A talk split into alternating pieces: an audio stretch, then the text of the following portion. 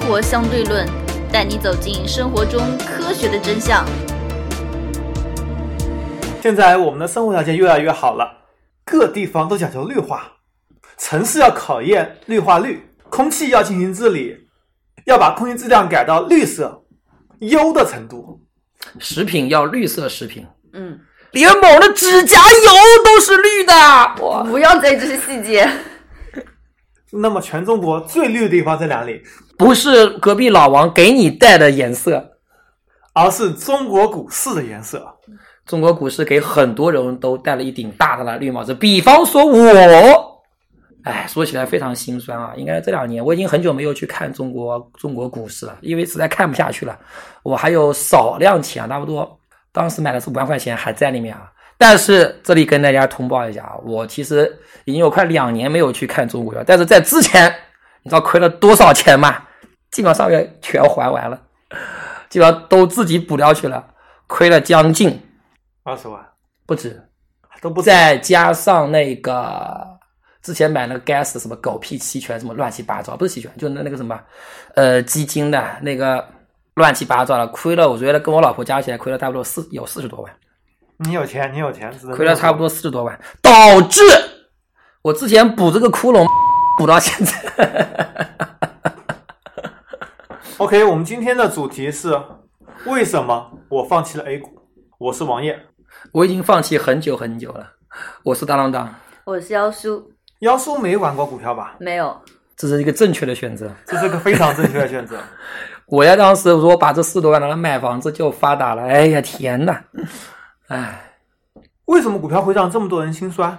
因为这里面有很多不为人知的秘密。因为这是中国的股票，其实美国也差不多。相对好点吧。以前有一种说法叫做炒股，十个人里面一个人赚，嗯两个人平，七个人亏。嗯而现在进入了人工智能时代，嗯，以后的股市情况可能是一百个人里面一个人赚，两个人平，九十七个人亏了。那赚那个人他是怎么赚的？运气好老鼠仓。哦，老老鼠仓， 好吧。那我们就来说说看，为什么你炒股注定亏钱？首先，先从美国股市来讲，大家都知道巴菲特，嗯，巴菲特是个股神，但是巴菲特是为什么成功的？巴菲特他应该不是直接在以，他是应该直接算是投资性的吧，应该是。对，他并不是像我们这种短期性，他是看好这个公司的的成长性，直接接触这个公司的决策的，应该是。对，所以我也有有有点类似于，比方说阿里收这些收购的股票，应该是它属于这种，应该属于这种性质，跟我们这种散户应该是完全性质不一样的，是吧？对。但是巴菲特成功其实也是很多机遇加偶然的结合。啊嗯虽然他眼光非常好，他当时和查理芒格合作，先是盯上了保险公司用的浮存金。那么什么是浮存金呢？浮存金什么概念？就是说，呃，保险公司这样子，你在我这边买保险，当我赔付你的时候需要很久吧？你要出了事情我才会赔付你吧？嗯中间的钱是躺在我的账户上。啊，一个等于说一个一个滞留的一个一个资金池，等于说。对他收购保险公司以后，就能够用这笔钱来进行投资。嗯同时，巴菲特还收购了当时美国非常流行的一种商业制度吧，现在我们这也有，就是说，呃，超市购物卡。嗯，因为当时美国是这样子，一家公司发收了很多超市购物卡，然后这用户拿着购物卡可以去任何超市去消费，任何商场去消费，嗯商场再把这个消费的钱再找这家公司来进行结算。嗯，巴菲特就收购这家公司，因为这家公司手上有很多的钱，商场并没有兑换走的，滞留资金。就是浮存金。嗯嗯然后，由于当时美国经济正在迅速的发展，嗯你买什么公司股它都赚钱，嗯这就给巴菲特拿来了第二桶金，因为第一桶金是他从小卖那个赌博机挣取的。然后他呃跟国内投机市场完全不一样，进行收购一些企业，再进行运作。巴菲特是怎么做呢？我很高调收购你这家企业百分之二十的股权，比方说，然后我在市场上说，我买这的股票，我是巴菲特啊，散户就会跟进来，你懂吗？嗯自然把股价抬高。另外一点，巴菲特影响力如此巨大，他能够打通上下游，把这家公司上游跟下游全部打通，打通银行的关系，让这家公司得以更为迅速的发展。嗯就好比目前我们国内这种创业型企业，嗯我们需要获得一笔风投，其实你并不是要这个风投，你是要风投公司的人脉，对它的一些运运作行的嗯运作能力和理念，对或者指派一个 CEO 能够把你对的团队带向更高更远的方向。对。巴菲特就干了这种事情，所以他能够成功。其实我们可以这么理解，可能不是非常恰当。就是我们说，在股票市场上，你要么作为散户，你是随波逐流。巴菲特他有这个能力，他直接把你这个流往什么地方流，他可以主导这个资金的流向，这就对非常厉害了，对吧？那么所谓的像我们现在有所谓的老鼠仓等等啊，那个老鼠仓的话，其实它是，它应该说是违法行为。嗯，但是巴菲特他是不能算老鼠仓，他是他等于说是在场外进行对你这个企业进行一个包进行一个包装，他也没有对说什么散布假消息啊，或者是一种这种内部消息啊，或者什么，对吧？嗯所以我觉得只有这样的人，有这种资金和这种能力的人，嗯嗯，他自己打通这个资金流向，甚至是引导这个舆论，嗯导致你这个股票往往上涨，对对吧？所以我觉得就像跟什么房地产市场其实本质都一样的，嗯有有很多，对吧？所以我觉得巴菲特成功，很多人我们是学不来的，很多人就学就学了一点说巴菲特他长期持有，中国人都喜欢把根本就不是长期持有喜欢把这种复杂问题给简单化，巴菲对特吧根本就不是长期持有的问题。巴菲特是希望你长期持有他的 股票，嗯，所以他要宣传这个理念，对吧？ 不过也确实，而这且个嗯巴菲特其实也并不是这种股票的这种呃长期投资，或者是认为这家公司很有前途才去投资的，他是能够把握这家公司的上下游产业链以后再对去投资你这家公司。是的，，是的，他对非常有真把正握。他认为这家企业有成长价值去投资的公司，基本都是不赚钱的。比如说可口可乐，嗯，可口可乐不赚钱，那他是怎么赚钱？他很少很少赚钱，他的可口可乐，巴菲特这可口可乐赚的钱，甚至跑不赢通货膨胀跟货币贬值，就这么简单那，为什么他还要持有可口可乐呢？因为他喜欢。任性。好吧，那我们既然说到巴菲特，继续说美国，从美国来引入国内的情况。美国非常流行一种叫做按池交易，这是高频交易的一种。什么叫按池交易？就比如说一只股票在十块钱，我想买入它，我挂了十块零五分，按道理来说，十块零五分成交概率应该会非常大吧？嗯，但是我挂出去买入十块零五分，这笔交易并没有在公开市场上出现，而是在机构一个暗池里面。比如说，同时有人想在九块九毛五卖这家公司的股票，按道理应该是双方平均价十块钱成交吧，嗯，但是并没有这么出现，而是美国的机构通过一个暗池，先把你九块九毛五股票买来，再十块零五分卖给你，然后他中间赚了个差价，中间赚了一个差价。虽然这个在国内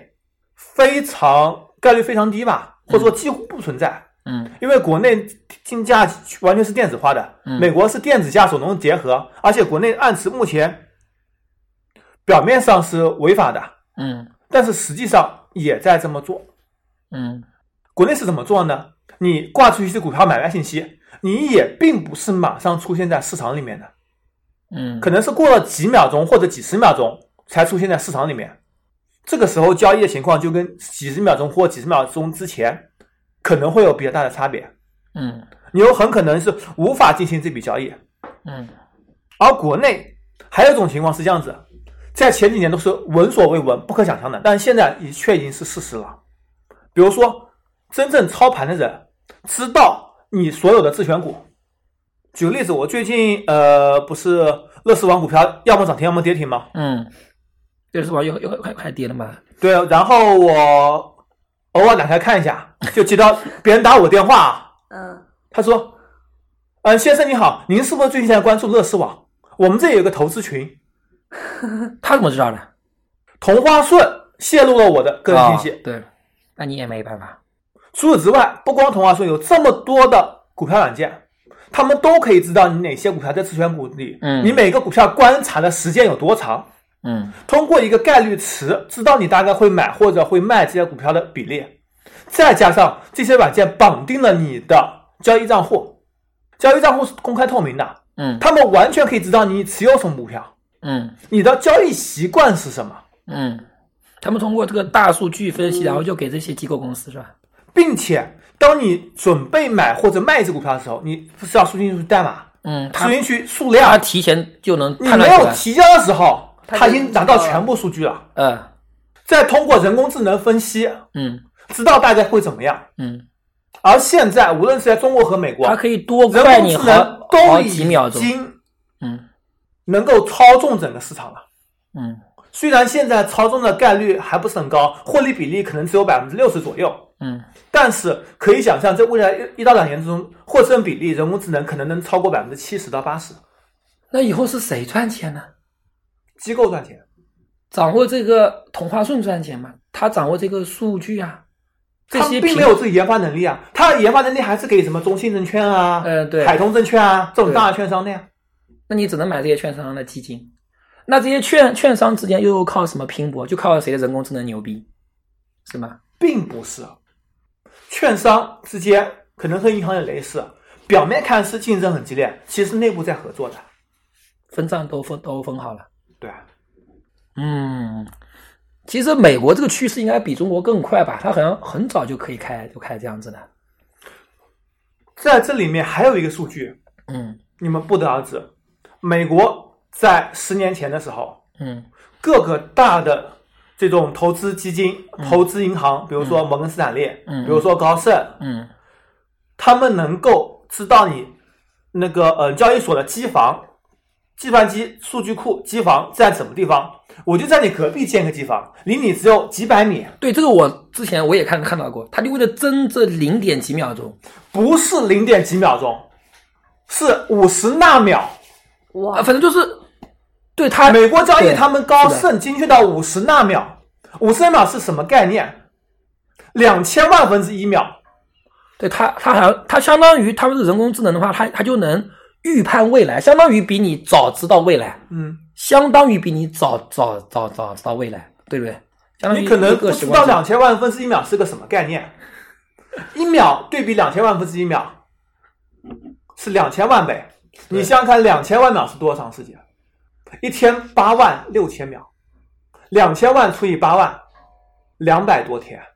嗯，跟一秒钟相比，这是两百多天的一个对比例。它预知到你两百天以你后把的呃的两千分之一纳秒变事成一秒的话，嗯呃呃，把五十纳秒变成一秒的话，相当于你一秒一钟秒变成钟两百多天，哦，一秒钟变两百多天。嗯，这那是非常夸张的那相当于速度他如果把一秒钟变成一天的话，它相当于，哇，这是什么概念啊？这这就是预嗯几知倍啊远远的未来啊！对啊，这就是预知未来的能力啊！所以说，对这样这样子一换算的话，就知道这些机构有多可怕。而且现在还有这么一个问题，在国内嗯，很多人工智能已经逐渐开始取代操盘手了。操盘手也是普通人啊，其实他只不过比普通人稍微好一点点而已啊啦、嗯，就好比我觉得操盘手和普通人的概念，我觉得什么意思？普通人的视力，比方说是是是四点八，嗯只不过操盘手的视力是五点三，甚至是五点四而而而已。那可能差距比这个还大一点。可能再拿因为个你不再拿一想象力跟专业个差距再拿个望远镜嘛，嗯，操盘手无无无非这样子吧。但是现在人工智能意思是我直接飞到火星上上去了，对啊，所以你看人工智能在这几年内嗯所有领域都会超越人类，几乎所有领域，啊，不能说所有吧，很多。比如说医院判断，某些需要精确的把握这种判断，可能还是人工智能只能做一个辅助。但是据说现在腾讯在加力这一方面说都在加力大企业据都在加力对对对，是的，在因为加谁力都知道方这面。是未来发展方向，对，而且未来人工智能来托管这一块东西，托管股市这块东西，散户机会就更没有了。那散户就不会往里面投钱了呀，他钱从哪来呢？总有散户往里面投钱，因为经济是周期性的，比如说每七八年一次大牛市，啊总有散户进去，啊，以后也会有这种情况进去。因为最后赚的钱是是谁的钱啊呀？那就是散户的钱呀。对啊，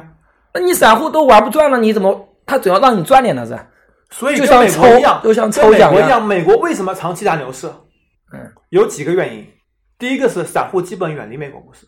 嗯，是基金或者是他们以基金形式，嗯哎以基金形式进入股市，再加上企业的利润持续放大，股价自然会上涨。嗯第三点是最关键一点，美国的养老体制，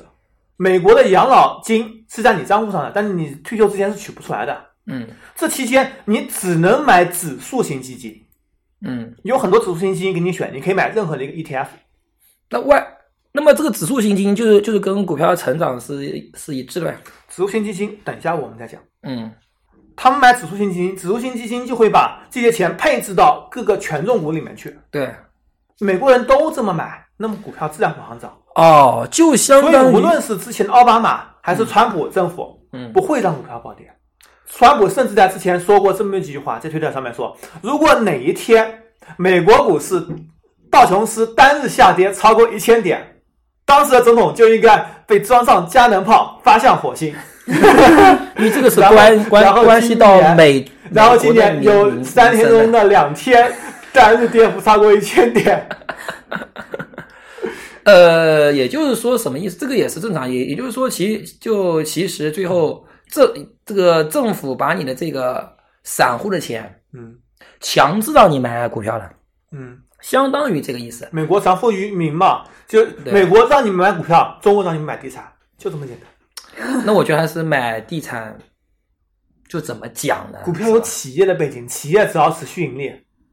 就没有问题，而且它只买大盘权重股。嗯但是买地产也正常，中国人多呀，这是最主要一点。地产总 有地也啊崩盘多的时候，呀，中国地不多，真真的不多，可适于居住地方，你看西藏、新疆那些都不适于居住的，对吧？你以为衢州地很少吗？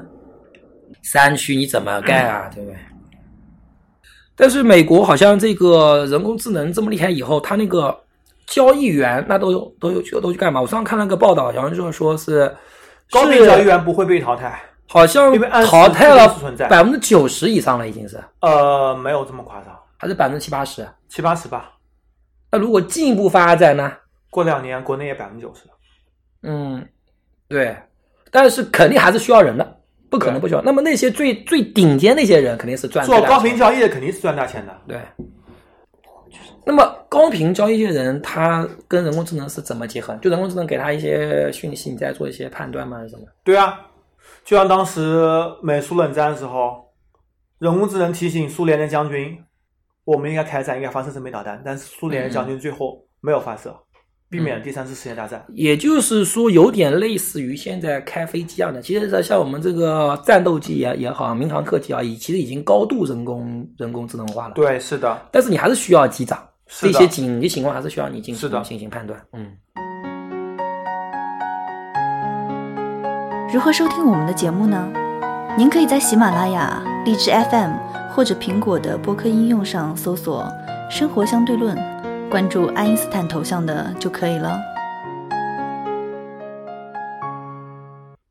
股市其实是个大赌场，是赌场就有做庄的，嗯除了能掌握大资金的庄家，能够给你买卖、卖出、拉动或者打压股价，你玩不过他。还有赌场是要抽佣金的。以美国为例，美国佣金是单笔交易七美元，相当贵。是比较贵的，而在国内其实也并不便宜。你算算看，印花税嗯千分之一，虽然只收单程，在卖出时候要收印花税，然后交易佣金大概平均现在主流是百分之三左右。嗯如果你账户金额比较低，可能万分之四；嗯如果你账户上千万了，可能给你万分之二点五。嗯但是，一来一回，再加上过户费、交易规费等等，基本上达到股票交易的千分之二，甚至更高。嗯举个例子，你经常交易吧，每周交易一次，买一次卖一次，一年五十周，就算五十周，因为过年什么国庆要休息，对吧？嗯一年五十周，五十乘以千分之二，就是千分之一百。关键你是你要交百分之十的交易佣金，关键是很多高频交易者一天可能都不止交易五十。对，那他在比方说， 好吧，这个其实佣金是非常的贵了，非常的贵。那那些机构也要交钱的嘛？他如果是人工智能智能做的话，需要交印花税，但是佣金的话，可能因为它人工智能全部在自己体系里面，自己交给自己嘛，左手转右手嘛，嗯，可能会非常非常低，只需要一点点基本的成本而已。所以这样讲起来，散户是一点钱前途都没有了。王爷在去年八月份接到了一份小工作嘛，嗯一个朋友的律师事务所嗯说有一个人，山西煤老板嗯拿了两千六百万，嗯让一个山西证券操盘手进行操盘，嗯然后在一年半的时间，嗯二零一五年的十一月开始到二零一七年四月，亏了一半，亏了一千三百万，而且它中间的七百万是中间提出来的，真实的亏损比例高达百分之六十。啊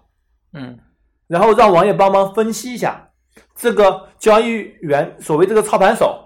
有没有就是说把呃非法操作，就是说把一些利益输送给个人，嗯或者是他长时间持有这股票拿过去抵押贷款嗯获取其他收益了。嗯，结果分析以后，王爷真的吓了一跳，全是佣金，高频。他每天交易非常非常多笔，在这一年半时间中，他只拿一半金额进行交易，并不是一千三百万全部金额交易。嗯他一共累计产生的交易佣金是五十一万，印花税两百零七万，过户费两万七千块，交易规费二十九万，累计两百九十万。也就是说，你就是不赚不赔，你光在上面交易你就花了两百九十万块钱。而且他是大账户啊，他的交易佣金只给他的万分之二点二。如果按照普普通的二点，我极其怀疑很多交易员这种所谓的操盘手，我估计他是不是跟那个跟那个收佣收佣金的那个平台会不会对分这个钱？ 我觉得有，我觉得有可能哦。或者说我提多少比例，我觉得我我我就很很很多操盘手就干这样的就干这样的事呀，敲进敲出，敲进敲出，就赚你佣赚你佣金费呀，对跟你平台对分这个账呀，对啊，这是完全有可能的。这就这然么后做了应该是。然后这个交易员 涨停板敢死队，什么涨停板追什么。瞎搞嘛，就是瞎搞。他有一只股票零零零九八二 ST 中融，嗯亏了两百七十万。他是在连续几个涨停板后，最后一天最后一个涨停板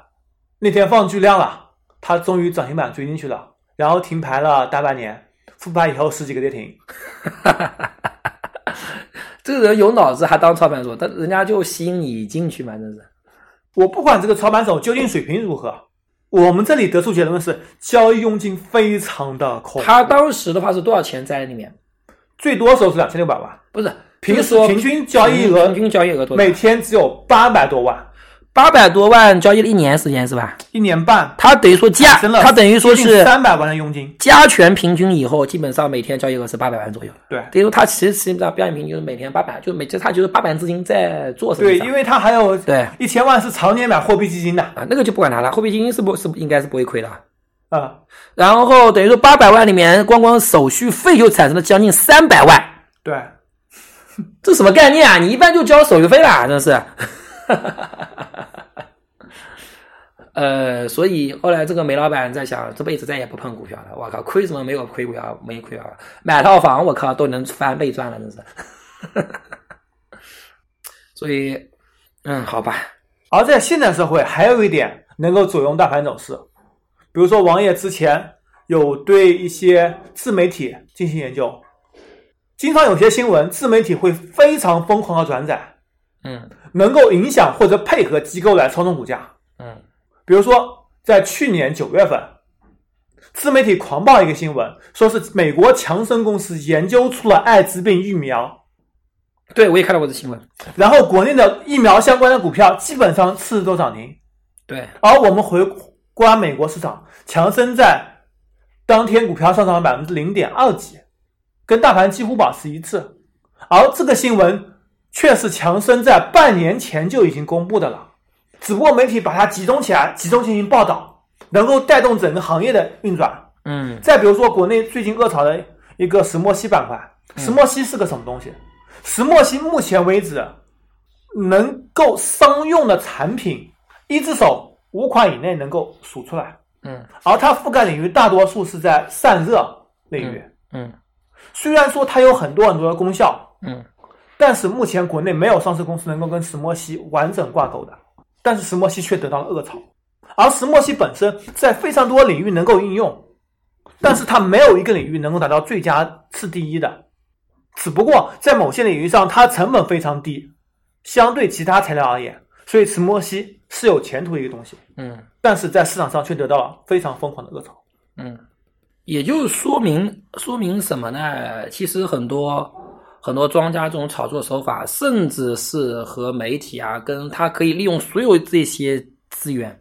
是我们小股民所无法想象的，对，所无法想象的。为什么马云要狂收购媒体？嗯，就这个原因。对，这个其实跟我们战争年代其实是一模一样。打仗时候先要掌握宣传机构，对对吧？这是一模一样的东西。谁掌握了宣传，谁就掌握了最主要的资源。对，就像贝鲁斯科尼怎么当上意大利总理的，嗯，因为他掌握了意大利百分之三四十的媒体。其实说实话，这一次川普能够胜出，也是因为他行非非常好的利用了自媒体，是吧？对，非常好的利用自媒体。所以总体来看的话，就得出这么一个结论吧：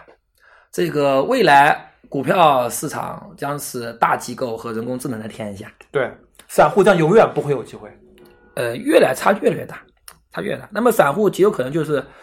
呃，像以这种养老金入市。其实之前我觉得，之前好像是我们应该是一一一五年那次大涨是吧？嗯，一五年那次大涨的话，其实我中国政府极有可能就想推动养老金入市了，但是结结果果还是没有成功嗯没被人家搞掉了嘛，对吧？还是没有推成功吧，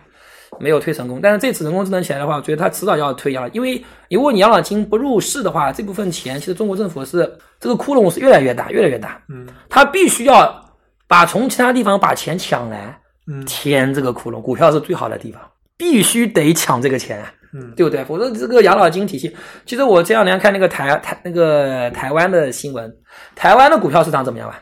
应该非常小吧？台湾不大，因为台湾大公司就这么几家。对，很问题很非常搞笑。现在台湾啊，就是那个蔡英文不是在搞那个，也是在搞养老体系改革嘛，嗯这个年金改革嘛，哇，搞得真是把蔡英文的这个声誉搞得真是一塌糊涂啊，真的是一塌糊涂啊。呃，因为他的养老金明确跟跟你讲，养老金马上就要破产了，嗯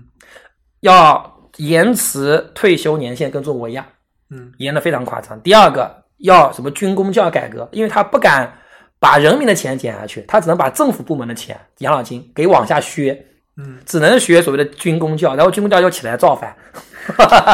搞得一团糟，你知道吗？然后他先是搞搞那个教师和公务员，他给你养老金往下削，明确跟你讲，大概是减三分之一，还是减还还还还还还减一减一半。然后军队呢，有可能改，但是军队觉得你们两个都改完了，就轮到我了呀。哦，造反， 所以所以养老金这块为什么？所以中国政府为了吸取这个教这个教训，没有办法，对吧？只能是往这个养老金往股票里去。我觉得这是可能说是唯一出路了。嗯，我看起来这是唯一出路了，否则你到哪里去抢的钱？所以要对吧把很多这个在国外上市的大型国企、有前途的国企对弄回来，第一专佣金。必须是有前途，对。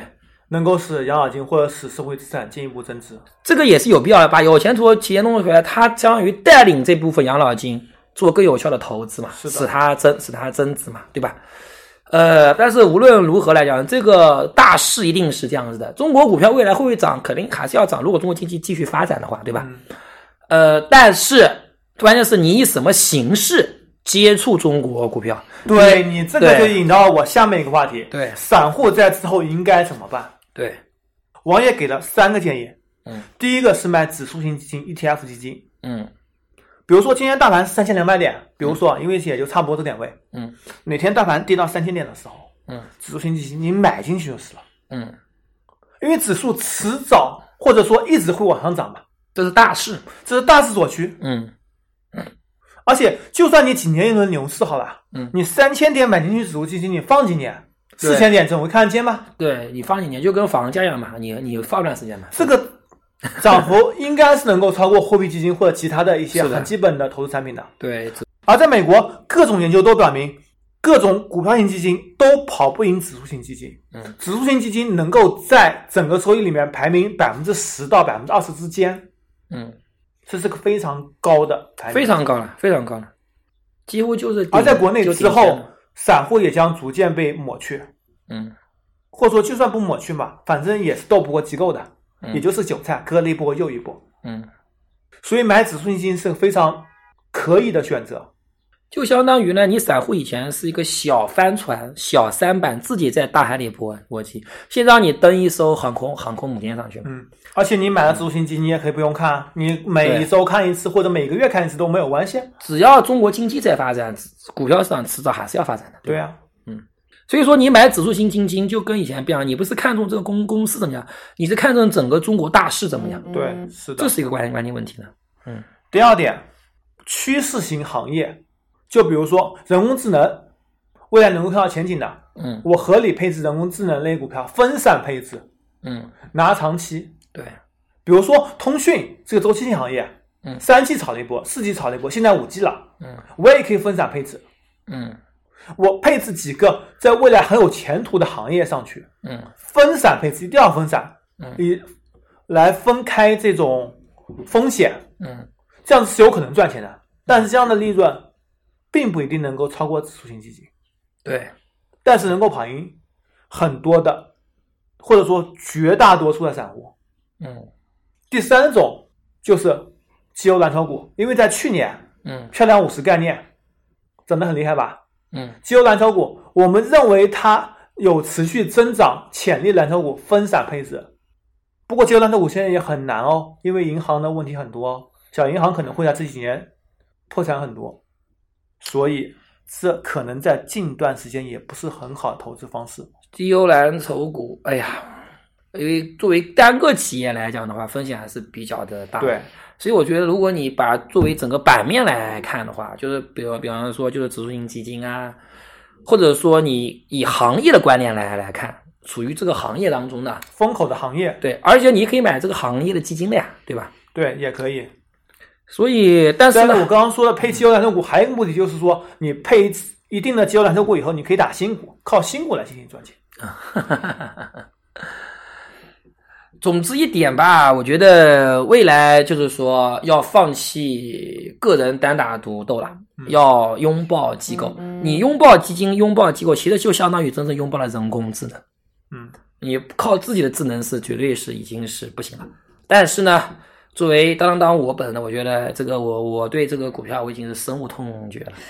你可以买指数型基金，呃我不是买了指数基基金，我已经想。的非常明明白了。为什么这样这样讲啊？我还是看好房地产。哎呀，算了算了，我有钱就买就买房子算了。哎呀，这个当你看好房地产的时候，而房地且产也快到头 了，不是，没 没有没有没有没有没有没有没有我没有，刚买房，你不要不这是样。不是，现在最重要的一点是什么？最重要一点是什么呢？我就想，因为房地产是吧？你股票的话，你买房子可以贷款。比方说，像我现在的话，如果再买房的话，我要交百分之五十，对不对？如果跟我老婆假离婚，我就假设啊，我只要付百分之三十，呃，我可以贷到百分之五十到百分之七十的钱，而且都是低利低利息的现在钱。哎贷款利息不低啊，都一点一点二倍的。但是不管怎么样，对于这个通货膨胀来讲的话，我觉得贷款还是赚的。对，是的，就看你能贷到，在你那那那你想想想想看，你想想看，呃，这个如果你能贷款的话，你股票里面我可以长期贷款，我可以贷三十年，对对不对？所以我觉得这不管怎么讲，肯定是赚的。所以我觉得不管怎么讲，买买房子，不是说这房子本身怎么怎么样，我就能贷到这笔钱投进去，可以放三十年这个，或者说放二十几年，我觉得这东西都是赚的，你肯定跑赢通货膨胀的呀，对吧？对，而且现在中国十四亿人，将近十四亿人，还有大，还有应该还有百分之四十百到百分之三十左右的农村人口是要进入城市的，对吧？这个是一个大势所趋的这么一个东西，所以房子东西至少中国来讲，而且中国政府，你看这这一届这个央行行长易纲新式任由他之前的言论就说不易戳破中国这个房市，这是不可能戳破的，让你在长期稳定中发展，这就意思就是什么？政府是不可能让房价下跌的，对，也下因为跌不银起。行也受不了啊。对，那么不不这个不下跌的反面就是什么？一定是逐步增长嘛，因为还你不能下跌，但是人还是逐渐在常进来态的呀。化的，就像那个通货膨胀样的，比通货膨胀稍微高那么一点点。对，所以我觉得长期来看的话，而且呃，当然了，他们正在考虑收这个房产税，对吧？这个是后话，这也不是我我觉觉得收房产税也没什么意义，只不过就把这个转嫁到房租身身上去了嘛。对但当然你要说没这么多人租房子，我觉得倒不能不能这么讲。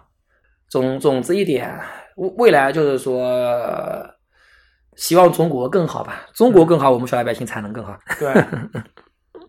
呃，所以今天节目我们通过各个方面来分析为什么不能再碰 A 股了。不是不能碰，你不能再单打独斗的碰。对，今天节目到此为止，拜拜。好，拜拜。拜。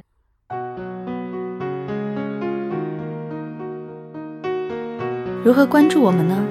您可以加入 QQ 群四三九九五幺七幺零，关注公众号“生活相对论 ”TLR，关注网站 E eduxdl 点 com。